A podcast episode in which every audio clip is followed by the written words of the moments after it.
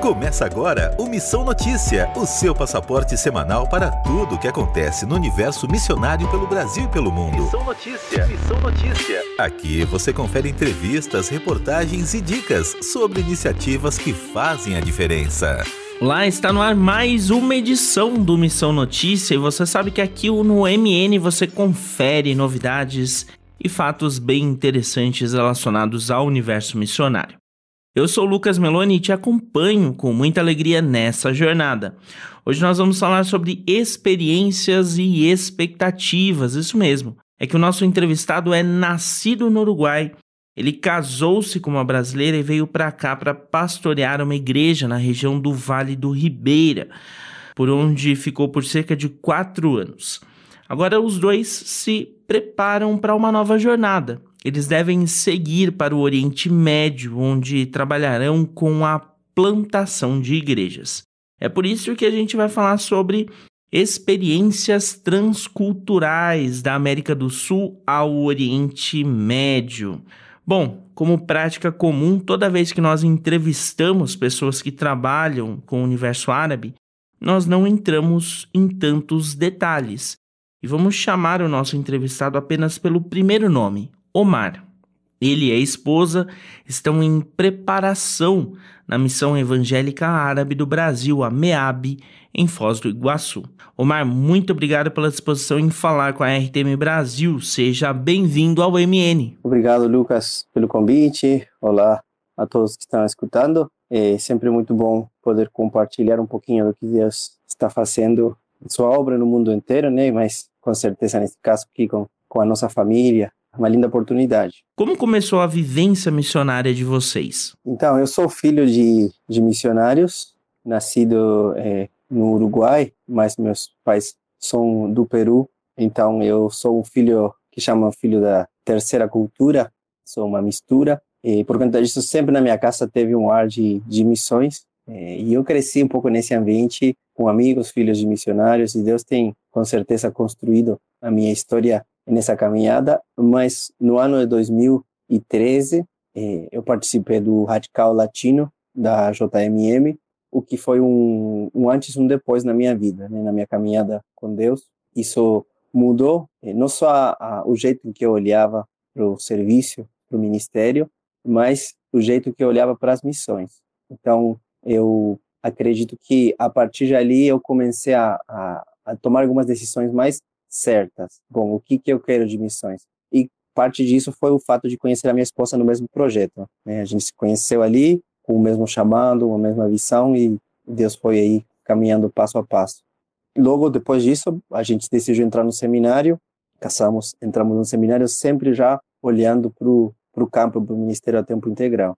É um chamado assim miraculoso, uma coisa que um anjo, uma visão, uma sensação sobrenatural, mas sabe que tanto na situação da minha esposa quanto na minha, a gente entendeu a Bíblia, que falava que era para ser discípulos, para fazer discípulos, para compartilhar, é, e meio que a resposta de ser cristão era essa, não tinha outro caminho. Então a gente começou a caminhar um passo de cada vez, é, e com certeza é, Deus foi guiando essa caminhada e continua fazendo até agora, né? Nesse passo a passo. Só para contextualizar quem nos ouve, o Omar é do Uruguai e ele mencionou a iniciativa radical porque ele e a esposa são missionários batistas. Para você, Omar, em específico, como foi atuar no Brasil como missionário e como pastor local? O primeiro choque com o Brasil eh, e com esse ministério aqui no Brasil foi na experiência com, com o Radical. Eu lembro muito bem, até hoje, as, as sensações. Eh, nós tivemos a experiência uma, uma, uma semana de prática no treinamento do Radical. E lembro que fomos para uma escola, uma escola assim, numa cidade bem no interior, interiorzinho assim de é, Mato Grosso do Sul. E chegamos na escola, tínhamos para fazer umas atividades esportivas com as crianças e uma das, das meninas da equipe ia trazer uma, uma história bíblica e compartilhar. E eu fiquei um pouco, um pouco fechado com a minha visão cultural uruguaia porque no Uruguai você não, não tem essa liberdade. Se vem que aqui também é, uma, é um país laico, é, assim, de fato, é, mas não é tanto como onde eu venho. Então esse foi o meu primeiro choque, eu ver as crianças respondendo as perguntas na hora de contação de história, quem quem criou os céus e as crianças gritando, foi papai do céu. E quem criou o homem, Adão e, a, e as crianças todas gritando, respondendo, sabendo, né, tendo uma noção mesmo que básica, mesmo que sem nenhum tipo de aprofundamento sobre quem é Deus e sobre eh, o que ele faz, o seu poder. E comparado ao que eu estava acostumado a escutar, quando você chegava sequer a, a cogitar perguntar isso para uma criança da mesma idade, de 4, 5, 6 anos, você tem respostas do tipo, não, foi a evolução, foi o Big Bang, a gente vem do macaco. Então, para mim, eh, esse choque com, com, o ministério que depois eh, estaria desenvolvendo aqui no Brasil começou assim logo de cara com uma experiência que me, me fez perceber que no, o Brasil é um lugar que, que tem um campo que está pronto para colheita. A gente só precisava estar disposto a trabalhar. Então, no ano de 2019, nós tivemos o convite da nossa igreja local aqui no Brasil para eh, servir no interior de São Paulo, pastoreando uma igreja. E sempre, com base nessa experiência que eu tive, eu, eu sempre pensei que o ensino da palavra né, o discipulado, o acompanhamento teria que ser uma das coisas é, fundamentais. Foi por isso que é, sempre procuramos investir no tempo de ler a palavra, de fazer discipulados, mas sempre procurando que as pessoas pudessem aprender, pudessem é, ser ensinadas mais e mais. Como vocês receberam um convite para atuar com o mundo árabe? No começo de 2021, a gente estava ali na igreja, trabalhando com os irmãos, acompanhando eles, é, mas sempre tivemos esse chamado transcultural, sempre pensando que era importante continuar respondendo a esse chamado. Nesse, nesse processo, nesses quase é, seis anos que começamos o período de capacitação no seminário e depois a vinda para o Brasil, quando começamos a, a, a, nos perguntar se, se aquele chamado é, ainda estava ali. Nós tivemos um filho, é, nós tivemos, é, como os pais sabem, né, essa necessidade por, por cuidar dele, por procurar mais estabilidade, por pensar em outras coisas que quando é só um casal é diferente, né, que quando você tem um filho. Então, é, chegou uma hora que a gente falou, não, vamos esperar ele crescer um pouquinho, vamos esperar, e aí a gente para no momento, uma data determinada e pensa, o que que faz, qual que vai ser o próximo passo, se Deus realmente está ainda é, direcionando para algum outro lugar. Então, chegou uma hora que a gente é, decidiu isso mesmo, fazer uma pausa, tomar um tempinho para sentar, conversar, é, ver se Deus estava direcionando para um outro lugar. Nós visitamos nosso Uruguai, né, país da minha família, onde eles moram. Conversamos com alguns irmãos ali, vimos que Deus estava agindo também no Uruguai. Deus estava levantando novos pastores, uma juventude é, bem legal, que estava se envolvendo também com missões. E a gente sentiu vontade de, puxa, acho que Deus está talvez chamando a gente para aqui. E foi isso que a gente foi conversar com o nosso pastor. Conversamos com ele e ele, no primeiro momento, escutou com muita atenção, falou: Olha, é interessante, é legal. E depois de uma vírgula, de um momento de pausa, ele mesmo falou: Olha, mas a gente tem esse projeto aqui, Oriente Médio, é, tenho pensado em vocês, vocês não, não pensam nisso? E na hora a gente deu risada, porque não estava nos planos, a gente, com uma criança pequena, dois anos, nenhuma coisa que a gente se, se pensa assim como uma das primeiras coisas de forma inesperada, mas com o passar das semanas, dos meses, a gente orou e essa, esse pensamento começou a virar um, um, um incômodo no coração, um desconforto, mas por um sentido, é, sentido bom. Voltamos a conversar com o pastor, é, perguntamos qual, como seria, qual que é a ideia, perguntamos um pouco mais o que, que seria, né, para quando. Então a gente se dispôs a escutar. E uma das coisas mais importantes nesse processo para nós, e até eu acho importante para todo aquele que quer servir em missões transculturais e um país tão diferente ou uma região tão diferente, e escutar pessoas que têm experiência, pessoas que estão lá.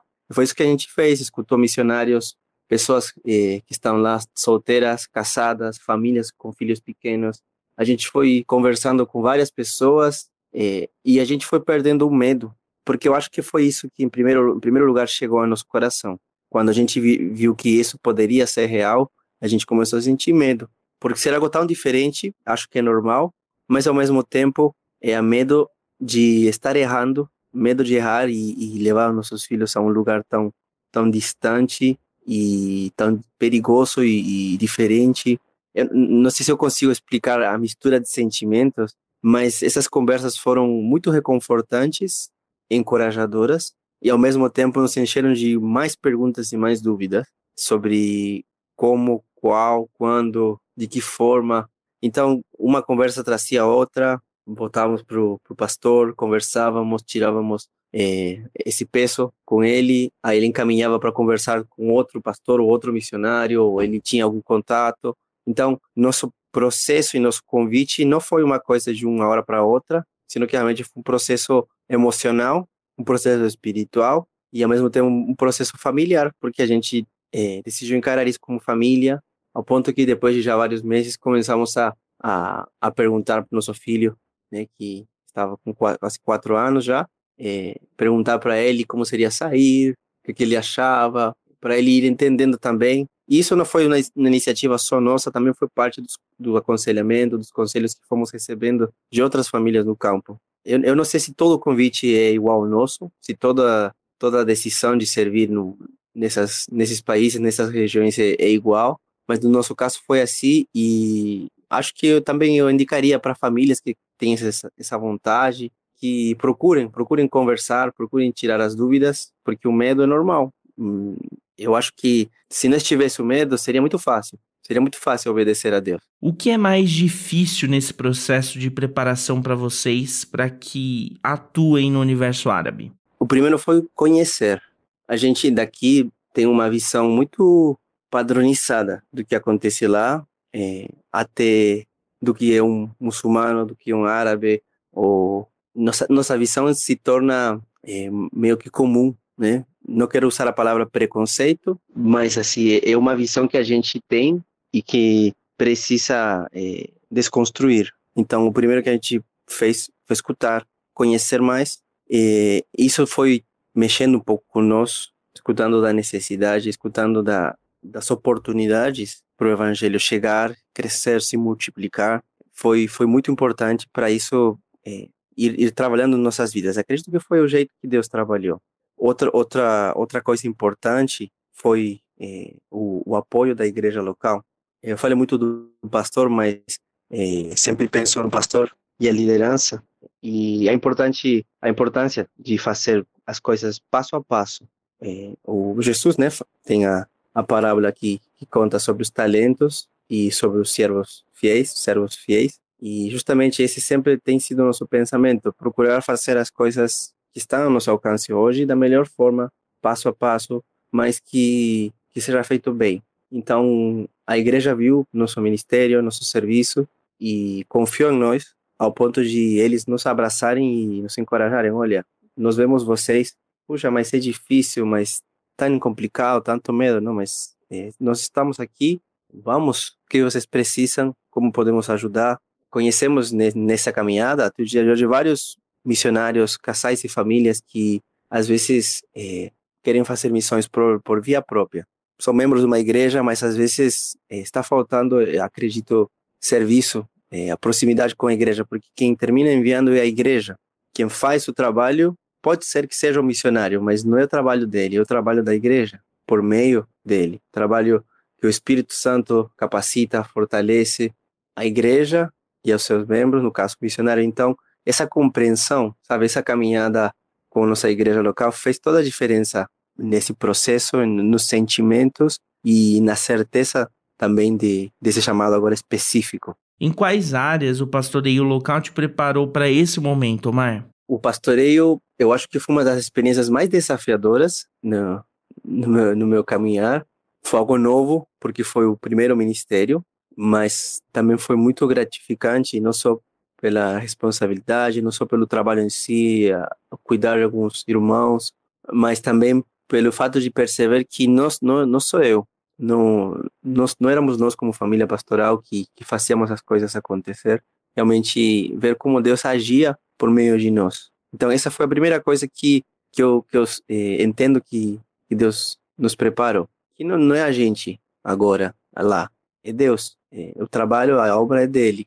O segundo foi o fato de cuidar de pessoas. Sempre fui muito é, preocupado, tentando, estando atento às pessoas, mas no pastoreio local, isso tinha que ser como parte de uma disciplina, parte de um trabalho, tentar entender, é, ajudar. Isso também fez parte do que agora a gente quer fazer. Nosso projeto envolve isso. Também o fato de ensinar, esse foco no, no discipulado, no ensino que falava no começo, ele se fortaleceu nesse tempo de pastoreio. Ele, de alguma forma, se aperfeiçoou né, em mim, é, nesse, no exercer dos meus dons. Então, eu, eu, eu penso que é, no campo, uma das coisas que a gente quer trabalhar mais tem a ver com, com isso, com o ensino, com o discipulado. Tem, tem muita coisa para fazer, com certeza, mas o que as pessoas mais precisam é escutar o evangelho. O que o muçulmano, que é ali que acredita que Jesus é simplesmente um homem, no que é filho de Deus, que foi um grande profeta só, ele precisa entender que Jesus é o Messias, o filho de Deus. E isso é só conversa eh, mostrando na Bíblia, deixando que Deus haja nesse coração duro e possa vir a, a, a querer a transformação em Cristo Jesus. Eh, minha esposa sempre fala que a gente precisa cuidar das ovelhas, né? Sempre lembro que lá onde estávamos ela sempre fazia essa esse comentário. Precisamos lembrar sempre da, das ovelhas, precisamos sempre cuidar do irmão. E ela sempre lembrando de um de outro que de repente não estava no domingo, no outro sempre. Então a gente tem que fazer isso também no campo. Eu, eu, penso hoje que a gente precisa conhecer, se aproximar das pessoas, visitar nas casas e em uma cultura, uma cultura árabe, os, aqueles que têm alguma experiência um pouco mais conhecem, é uma cultura muito receptiva, muito cálida, muito aberta a receber, a visitar. Então, é, com certeza, isso tomar um cafezinho com o pastor, que acontecia, visitar ou receber em casa, tenho certeza que isso vai acontecer muito mais. Claro que agora não seria o pastor, mas é, serei aquele que siga Jesus. Então, tem, tem, sido, tem sido uma grande escola. Há alguma área de atuação já definida para que vocês trabalhem? Nós queremos ir e plantar igrejas, sim, entendendo a igreja como um grupo de pessoas que estuda a Bíblia, está comprometido com Cristo. Lembrando que tem países que a perseguição não é para os cristãos internacionais, ou seja, os estrangeiros, sino que a perseguição é muitas vezes para aqueles que eram muçulmanos e deixaram a sua fé, deixaram o Islã e agora seguem a Jesus. Então, eles são, na grande eh, maioria, o alvo das perseguições e eles muitas vezes não são eh, recebidos nas igrejas internacionais, justamente por medo de que talvez sejam descobertos, porque talvez é, a igreja possa ser é, visada pelo governo e aí ter uma retaliação contra os estrangeiros ou vistos é, vistos negados, né? mandar para casa missionários. Então, muitas vezes aqueles que deixam o Islã, eles não não se juntam naquela igreja que todo mundo sabe que existe. Eles têm que se, se reunir escondidas numa casa, numa visita. Então, a, a visão que a gente tem é poder é, trabalhar com isso, com essa formação de igrejas, capacitando pessoas, capacitando líderes, ensinando a palavra, trabalhar especialmente nessa área de ensino, que é, nós somos formados os dois nisso, então queremos poder é, trabalhar com o ensino e ensino da palavra especialmente. Nós estamos indo também por uma agência que nos brinda a plataforma para entrar no país, onde estaremos também servindo, tendo algumas responsabilidades, mas nosso foco é poder contribuir para essas igrejas que estão se formando, para esses grupos que já estão e novos que serão abertos com a glória para a glória de Deus. E, e nesse primeiro tempo, especificamente nesses primeiros dois, três anos, nós queremos nos dedicar para aprender a língua e a cultura, pensando nesse objetivo de poder trabalhar e ensinar a palavra. É impossível fazer isso se a gente não fala bem a língua, se a gente não entende bem é, a, a, cultura, o pensamento das pessoas, então, é, no primeiro momento, mesmo que a gente possa se envolver com algumas é, alguns trabalhos que estão, alguns grupos que estão acontecendo, nosso foco será conhecer cultura, aprendermos, poder estar ali, ser mais um deles e poder aprender a língua ao ponto de conseguir falar e comunicar e, e pregar a palavra. Muito bem, Omar. Tem alguma forma de contato para que o público que nos ouve possa acompanhar um pouco do trabalho de vocês? A gente tem um e-mail, sim, mas eu, eu gostaria só de acrescentar mais uma coisa, Lucas, é, encorajar, animar aqueles que estão escutando ali, a que possam deixar de, de ter medo, que se, se animem, se, se Deus te chamou em algum momento, eu acho que é hora de você parar, para um minuto, senta aí numa cadeira e pensa, pensa o que você está fazendo hoje, pensa o que você fez com aquilo que Deus falou com você. Eu quero te animar porque a gente tem visto a necessidade que há no Brasil de pregar o evangelho. Com certeza a gente sabe, todo mundo conhece essa necessidade, mas você sabe qual é a necessidade real lá fora? Você tem escutado, você tem perguntado. Então eu quero te animar a escutar, a perguntar, a ir atrás e ver se no fundo, no fundo Deus está te chamando novamente, está aí esperando, na verdade, uma resposta da sua parte e que você possa dispor sua vida a servi-lo. Então, para aqueles que queiram entrar em contato conosco, projeto avidamo@gmail.com. Vou falar mais uma vez, projeto avidamo@gmail.com. Aí nós recebemos informações, perguntas ou dúvidas se tiverem, estamos aí à disposição para poder ajudá-los. E mais uma vez, Lucas, muito obrigado pela oportunidade de compartilhar aí com com todos vocês. Assim, nós finalizamos a entrevista desta edição. Conversamos aqui com o Omar, que, junto com a família, deve seguir em breve para o Oriente Médio e trabalhar com a plantação de igrejas. Omar, muito obrigado. Deus abençoe vocês. É, um, um, forte abraço para todo mundo. Lucas, obrigado. É, obrigado mesmo por esse tempo e espero que Deus possa estar aí agindo no teu coração, você estar orando, intercedendo sustentando Procura um Missionário, um ânimo aí para todos aqueles que querem fazer missões e não podem ir para o campo. Bom, eu te animo a poder estar participando do que Deus está fazendo. Um abraço para todos.